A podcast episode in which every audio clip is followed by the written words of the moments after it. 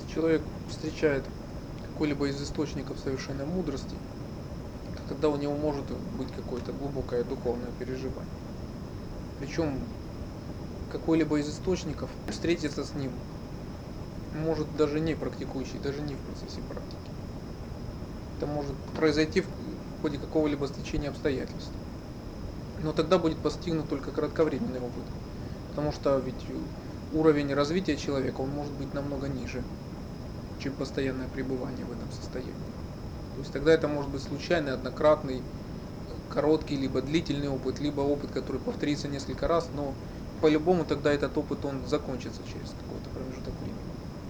То есть большой ценности в его жизни этот опыт еще не оставит. Но лишь только тогда, когда человек будет постоянно практиковать, он сможет удержаться в этом опыте постоянно. Этим отличается в том, что когда человек встречается с источниками случайно, допустим, либо если с ними соприкасается практикующий.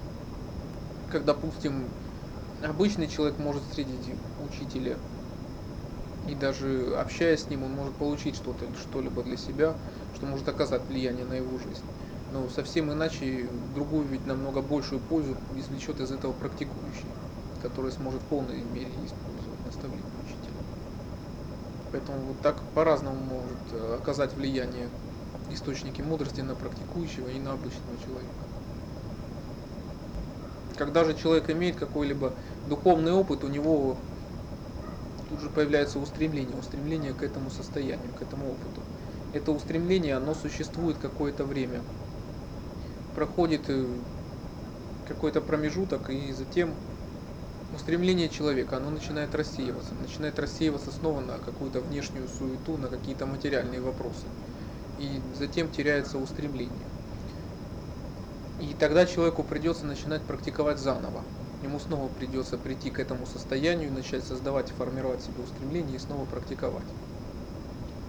Но если практикующий будет заниматься регулярно и, допустим, после того, как у него будет какое-то глубокое состояние, он не прервет свои практики, а будет продолжать регулярно ею заниматься, то тогда, благодаря своему устремлению, которое у него сохранится, он успеет снова войти в это состояние. И это может напоминать тогда цепочку, непрекращающуюся цепочку этих состояний. Эта цепочка может слиться воедино настолько, что человек уже будет постоянно пребывать в каком-то духовном опыте, уже не выходя из него. Это возможно лишь в том случае, если человек не будет допускать перерыва в своей практике. Если перерыв в практике будет достаточно большой, то тогда устремление оно может потеряться. И тогда практика будет напоминать очередной подъем, очередное падение, и все начинается с нуля Поэтому необходимо регулярно практиковать, стремиться практиковать постоянно, и в том случае, даже если что-то начинает получаться, даже если достигаются какие-то состояния, нужно постоянно заниматься практикой концентрации.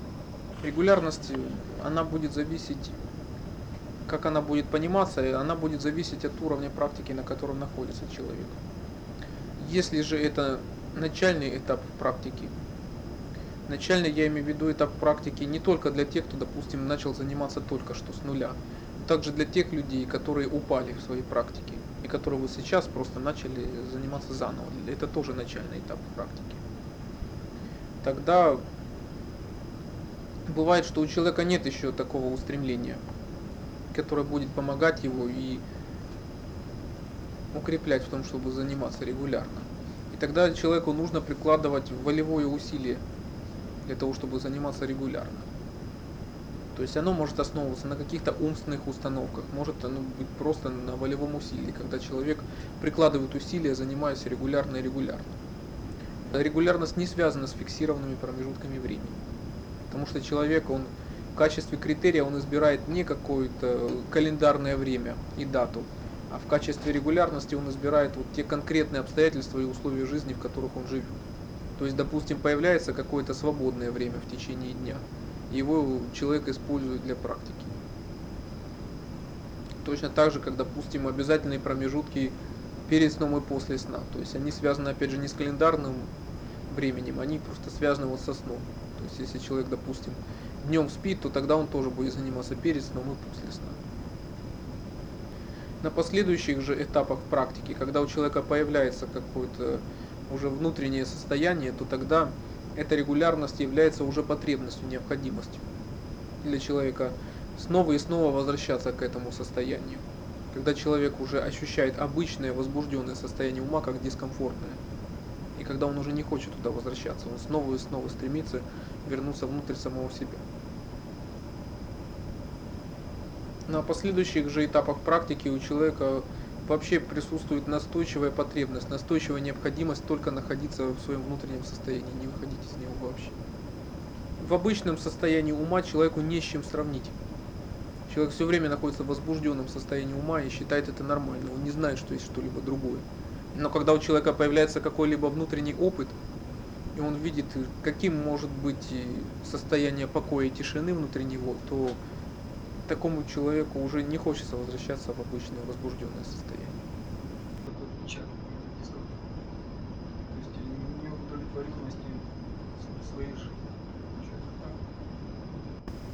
Это даже больше неудовлетворенность, чем неудовлетворенность. Неудовлетворенность сама по себе, она просто говорит о том, что что-то ненормально, а что нормально она не указывает.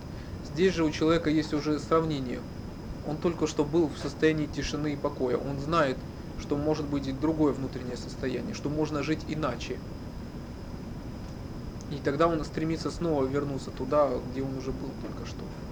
И вот это уже является очень мощным устремлением для него. Потому что это устремление конкретно. Человек уже конкретно устремляется к тому, что было пережито им совсем недавно. И тогда совершенная мудрость, она толкает его даже глубже, потому что он чувствует, что даже за этим состоянием есть еще нечто более глубокое, и это толкает его продвигаться в своем поиске дальше. Что такое состояние? Если в течение дня человек забывает, что такое состояние, то значит он теряет и устремление к нему.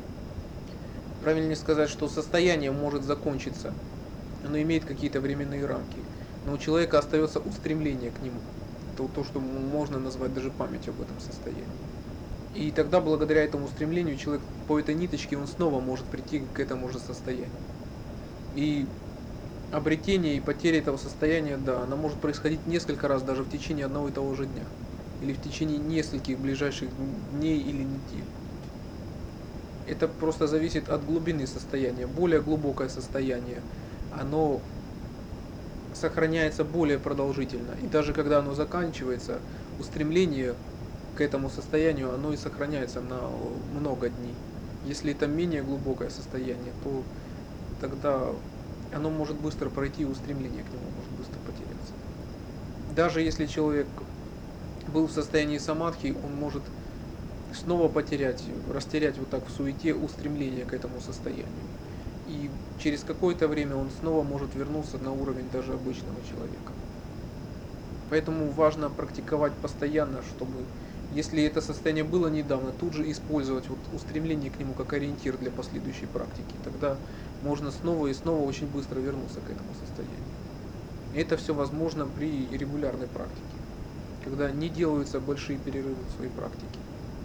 И как раз часто бывают очень большие ошибки допускаются тогда, когда человек говорит, вот мне и так хорошо, у меня достигнуто такое глубокое, такое спокойное, такое хорошее состояние, зачем мне еще заниматься концентрацией? И в этот момент вот здесь и допускается вот такого рода ошибка. Потому что если прекращается концентрация, то наступает большой перерыв в практике.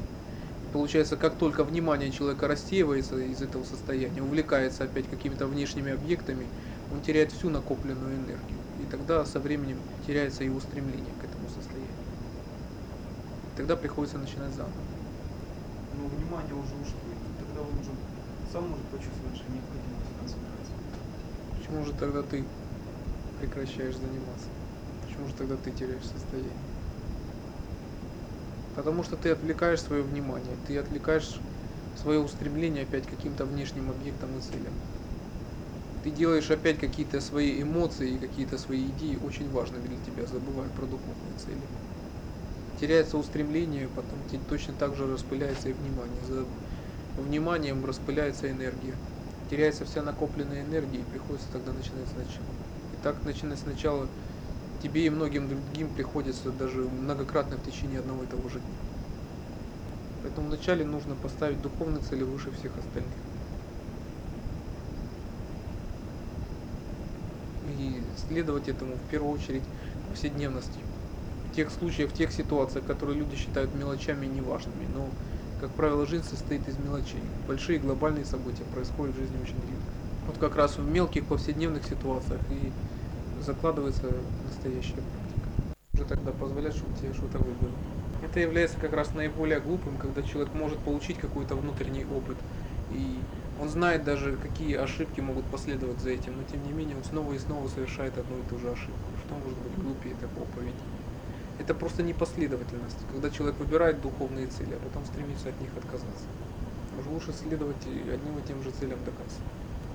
Поэтому то, что может быть простительно для обычного человека, для практикующего может быть совершенно непростительно. Для обычного человека, у которого нет никаких целей в жизни, и который мечется, для него нормально метаться дальше. Но практикующий, который поставил для себя цели в жизни, он и должен следовать им до конца.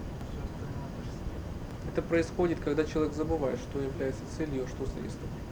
Когда для человека в какой-то момент вдруг средство становится важнее цели. Когда человек думает, что это и есть цель. Вот тогда он, он сбивается со своей практики. Нужно снова и снова вспоминать, что является целью. А средства, они ведь могут постоянно меняться. Что-то хорошо работает сегодня, но завтра это уже может не годиться для своей практики. Если постоянно помнить, для чего это делается, для чего прикладываются усилия в этом направлении, как помогает, допустим, это в собственной практике. Вот тогда можно всегда знать, вот какую роль должны занимать, допустим, какие-то внешние обстоятельства в жизни практикующего. Вот получается уже не накатано, да, даже вот так вот, им же может подсказывать. Способ один и тот же. Все практикуют одинаково. Это просто может говорить о том, что практика концентрации нарушена. Для этого ведь и нужна практика концентрации, для того, чтобы ум контролировался, для того, чтобы он не вмешивался в жизнь человека. Если ум контролируем, то тогда этого не будет происходить. Вот для этого нужно регулярно заниматься практикой концентрации. Иначе, да, могут быть какие-то состояния, но ум будет вмешиваться и нарушать этот процесс. А для ума, безусловно, всегда будет интересно находить что-то новое, допустим, новые способы практики, новые способы уничтожения ума. Для ума это будет всегда интересно. Для этого же нужна постоянная практика концентрации, для того, чтобы ум контролировался все время, на всем протяжении пути. Если не заниматься концентрацией, да, можно получить какие-то состояния, но эти состояния будут неустойчивы. И рано или поздно они тогда прекратятся. Поэтому устойчивая концентрация важнее в любых состояниях. Является самодостаточной. Поэтому не может быть никаких внешних причин, которые могут как-то заставить совершенную мудрость пробуждаться. Поэтому никто никогда, ни один человек не может сказать, вот, какой человек приступит к практике и когда он приступит. Когда у него появится потребность в духовном знании. И когда она реализуется, это не сможет предугадать никто. Какой-то человек встречается с источниками совершенной мудрости, это еще не значит, что он мудрость. Это лишь просто дается возможность. Допустим, если кто-либо встречает учителя, ведь это не значит, что он начнет практиковать. Поэтому бывает, что вокруг учителей находятся тысячи последователей, но лишь только некоторые из них практикуют. И бывает лишь только единицы вообще чего-либо достигают. А остальные, хоть они и присутствуют рядом с учителем десятки лет, они ничего не пробуждают. Поэтому встреча с источником совершенной мудрости всегда это лишь только возможность. Возможность как раз вот открыть реализовать себе это состояние. Но ведь эту возможность еще нужно использовать. А будет ли она использована или нет, это ведь опять же зависит от самого человека. Этого никто не сможет предсказать. Состояние совершенной мудрости ты уже рискуешь попасть в ошибку. Когда ты пытаешься задать какие-то временные или пространственные рамки или ограничения, сказать, что совершенная мудрость это вот это или совершенная мудрость чем-то не является. Как можно загнать все в какие-то рамки, как можно целое загнать в какую-то часть. Поэтому не следует выносить какие-то суждения по поводу определения либо антиопределения совершенной мудрости. Когда кто-либо делает это, то всегда можно из любого высказывания найти какие-либо исключения, опровергнуть их.